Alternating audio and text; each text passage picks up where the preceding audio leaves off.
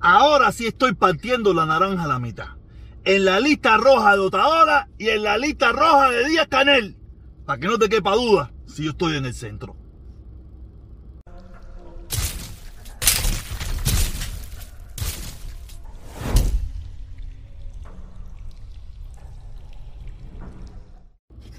Oye, aquí estamos, aquí estamos. Aunque tú no lo creas, aquí estamos de nuevo. Hoy quiero, quiero, quiero hablar, quiero hablar de esta injusticia. De esta injusticia que está cometiendo. Coño, venga.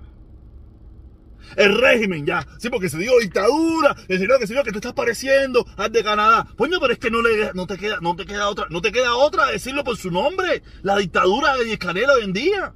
Mira, quiero hablar de este muchacho, David Martínez. David Martínez, un joven joven cubano, profesor de la Universidad de Cienfuegos, que en hace unos días atrás lo acaban de votar de su centro de trabajo o su centro de estudio, donde él es profesor, por su forma de pensar.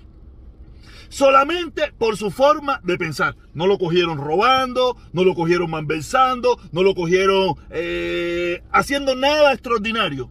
Su único delito en Cuba es pensar diferente y lo acaban de expulsar de su centro laboral. Yo estoy seguro que si él fuera como Ñanga y lo hubieran cogido robando, le hubieran pasado la manito. Si hubiera, siendo como Ñanga, a ti en Cuba te pasan la manito si a ellos le conviene pasarte la manito. Pero como el delito de pensar diferente o, o el delito de tener una idea propia en Cuba es penado, es penado porque tú tienes que ser un robot Tú no puedes tener opinión propia. Tú no puedes decidir sobre tu propia vida. Tú tienes que regirte por los estatutos de la constitución socialista discriminatoria que hay en ese país donde yo nací. Y estas son las cosas que todos tenemos que denunciar. Todos tenemos que denunciar. Y por eso fueron las cosas que me han hecho cambiar y ponerme en esta posición tan agresiva o tan, o tan rígida o tan dura en contra ¿Y ahora qué le digo? Y a Canel nada más. O el régimen nada más. O no le puedo decir dictadura. No es que es una dictadura, caballero. ¿Qué culpa tengo yo? Hay que repetirlo un millón de veces. Ahora es que yo entiendo el loco, el imbécil ese de Canadá que se pasaba la vida repitiendo. Pero es que es verdad. No te deja otra. Porque ¿qué va a pasar mañana? Ese muchacho, yo no sé si es casado, si tiene familia, si tiene hijos, se, se acaba de quedar desempleado. Y por lo que yo veo, es un muchacho que, su, que, se, lo que se, que se dedica es a, estudiar. Un ingeniero, no sé ni qué coño es.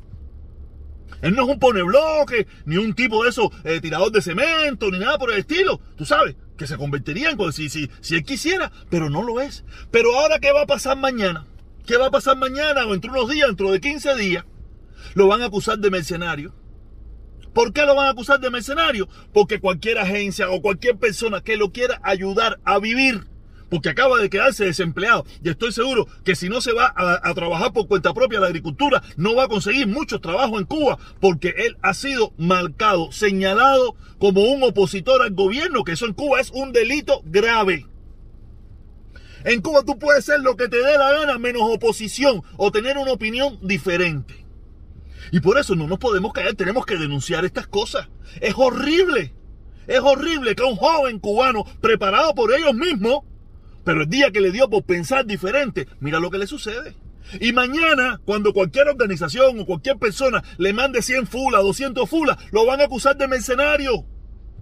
Y después muchos de los que estamos aquí afuera, como, como hice yo en un momento determinado, lo acusaremos de mercenario porque está recibiendo dinero de afuera. ¿Y de dónde va a vivir? ¿De dónde va a vivir? ¿De dónde va a vivir ese muchacho? Si él, lo que él sabe hacer es la, eh, profesor, una cosa de esa que hacía en esa universidad. Y nosotros, muchos, ya yo no lo voy a hacer más, no lo voy a hacer más, y lo he dicho eh, hasta la saciedad. Pero muchos de la gente que conozco, o mucha de la gente que apoya aquel gobierno, lo va a acusar de mercenario. Solo por pensar diferente y porque algunas personas en cualquier parte del mundo lo quieran ayudar a vivir a vivir. Porque les recuerdo, nosotros nos fuimos porque no queríamos vivir en el paraíso. Nosotros no queríamos vivir en el paraíso. Yo, nunca, yo siempre supe que aquello nunca fue un paraíso.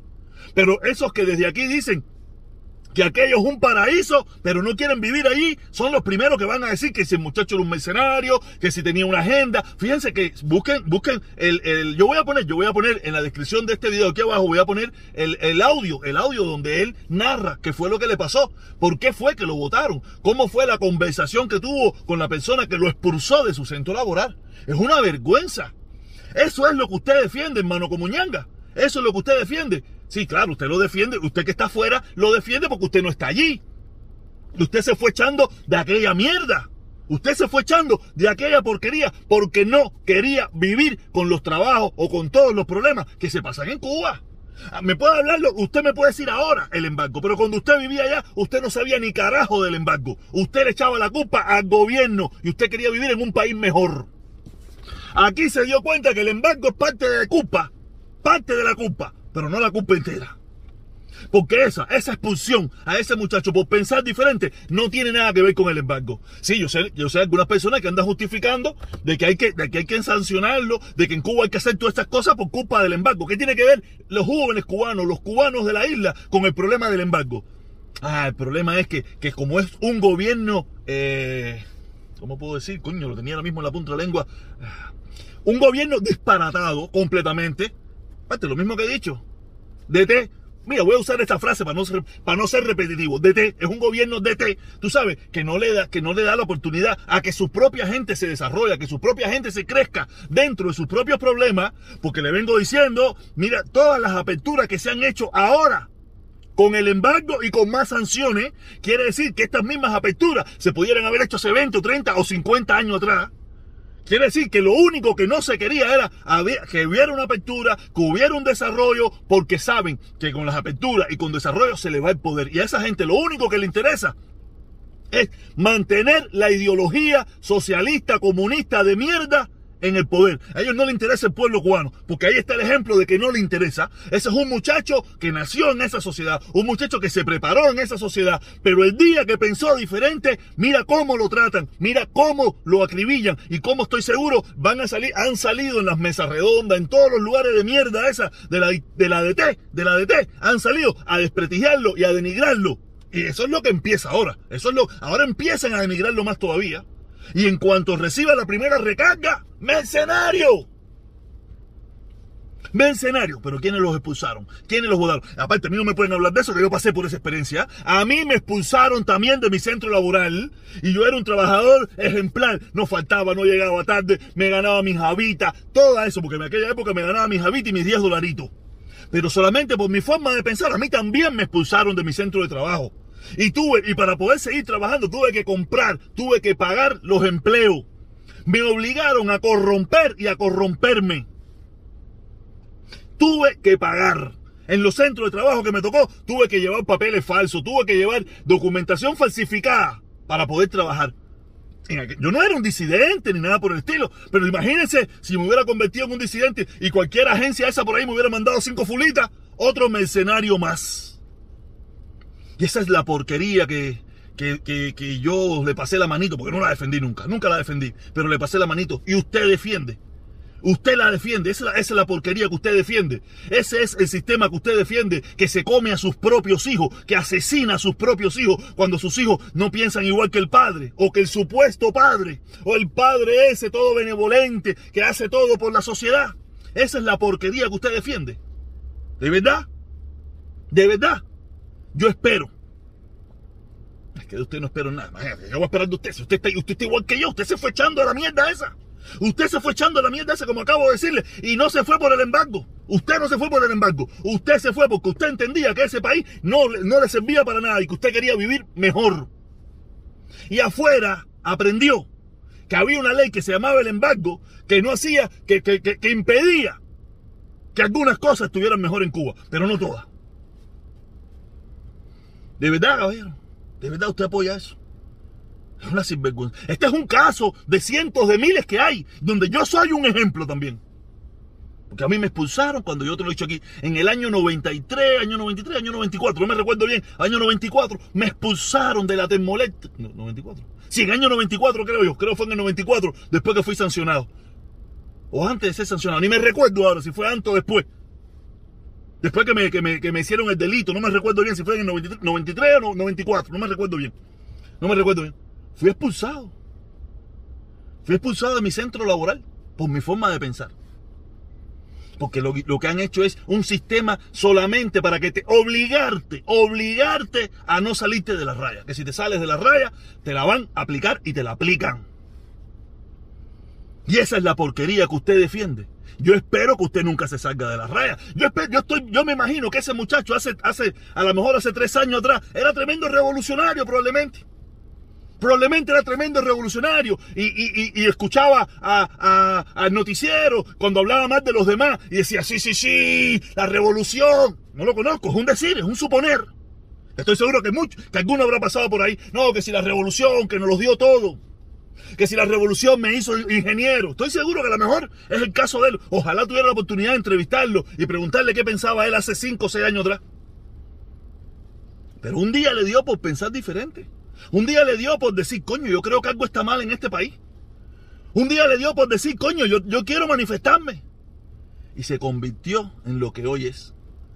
Un traidor, un mercenario, un anexionista, todo lo denigrante habido y por haber que puede haber en una sociedad. Eso le puede pasar a usted también que esté en Cuba. No los que están afuera, los que están afuera, olvídate eso, que esa gente lo que van es de vacaciones. A tomar mojito y guarachal. Lo mismo que he hecho yo, a tomar mojito y guarachar y ver a la familia y coger jevitas y jevitos. Eso es lo que vamos nosotros, los revolucionarios estos que están afuera y los no revolucionarios que estamos afuera, eso es lo que vamos a Cuba. Una, ver la familia. Dos, tomar mojito a peso, comer empaladares baratas y coger jevitas y jevitos. Eso es lo que van los cubanos allá. Aquí tú no ves, aquí tú no ves ninguna brigada de cubanos, por lo menos yo no la conozco, una brigada de cubanos que dice, oye, estas vacaciones me las voy para allá a cortar caña, estas vacaciones me las voy para allá a recoger papa. Tú seguro que a lo mejor habrá algún loco que lo hace. Pero no, no, no es la mayoría. Es algún loco que lo haga. Te lo digo, este muchacho, este muchacho que está aquí, probablemente hubo momentos en su vida donde él apoyaba la revolución y creía en ella. Hasta un día. Y eso a usted que está en Cuba le puede pasar también.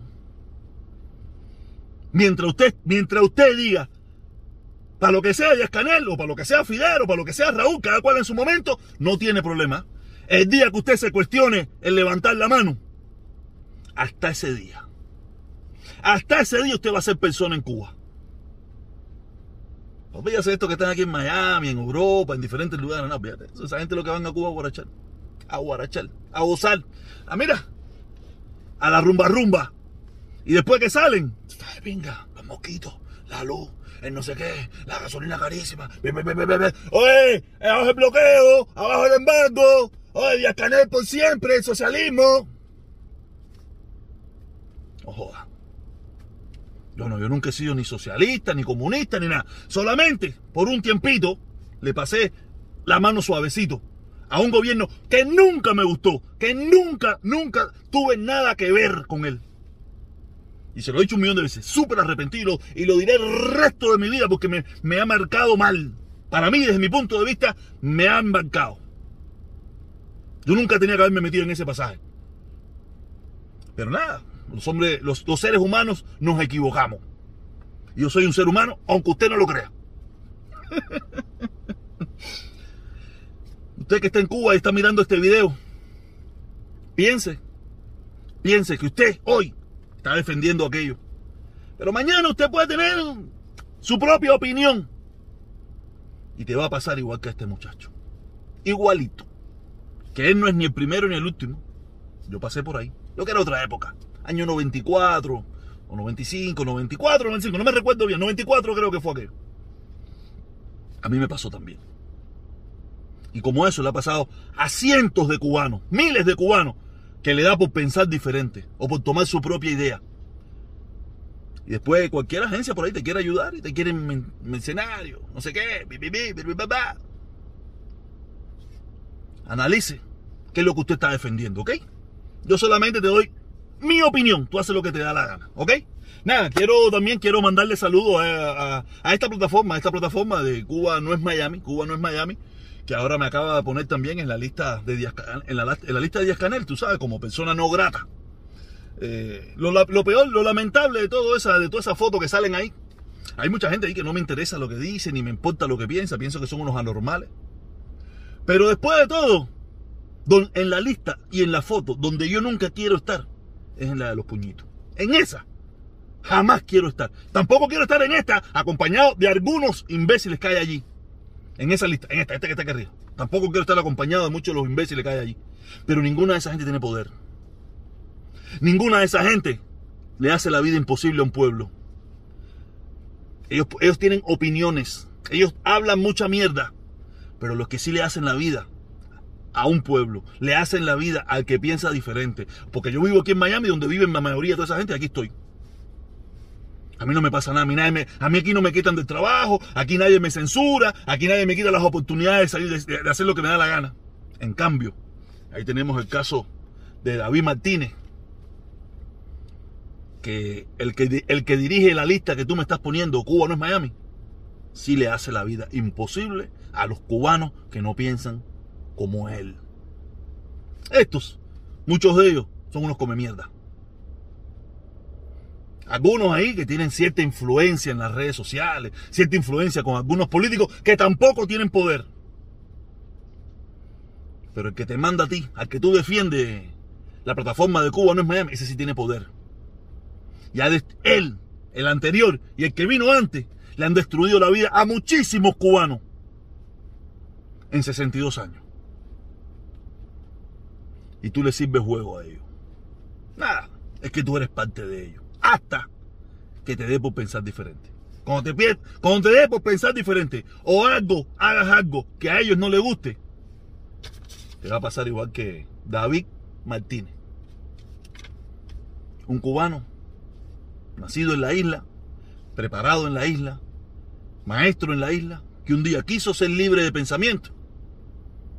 Y el gobierno que te emplea a ti para que tú hagas eso, lo convirtió en un záprata. Záprata, sátrapa, lo que sea. Solamente por ser libre de pensamiento. Allá ustedes, los que defienden el DT. El DT, ustedes que defienden el DT, defienden ese régimen, defienden esa ideología de mierda. Es su decisión de si lo quieren seguir haciendo. Yo nunca lo hice. Y espero no volverme a equivocar más. ¿Ok? Oye, nos vemos, caballero. Dos y media, ustedes saben, como siempre, Suscríbanse, activen la campanita para que le lleguen las notificaciones. Y si pueden, únanse como dos hermanos que se han sumado en estos días. Y nada. Y si te gusta bien, si no también, que no hay más nada. Dos y media. Nos vemos.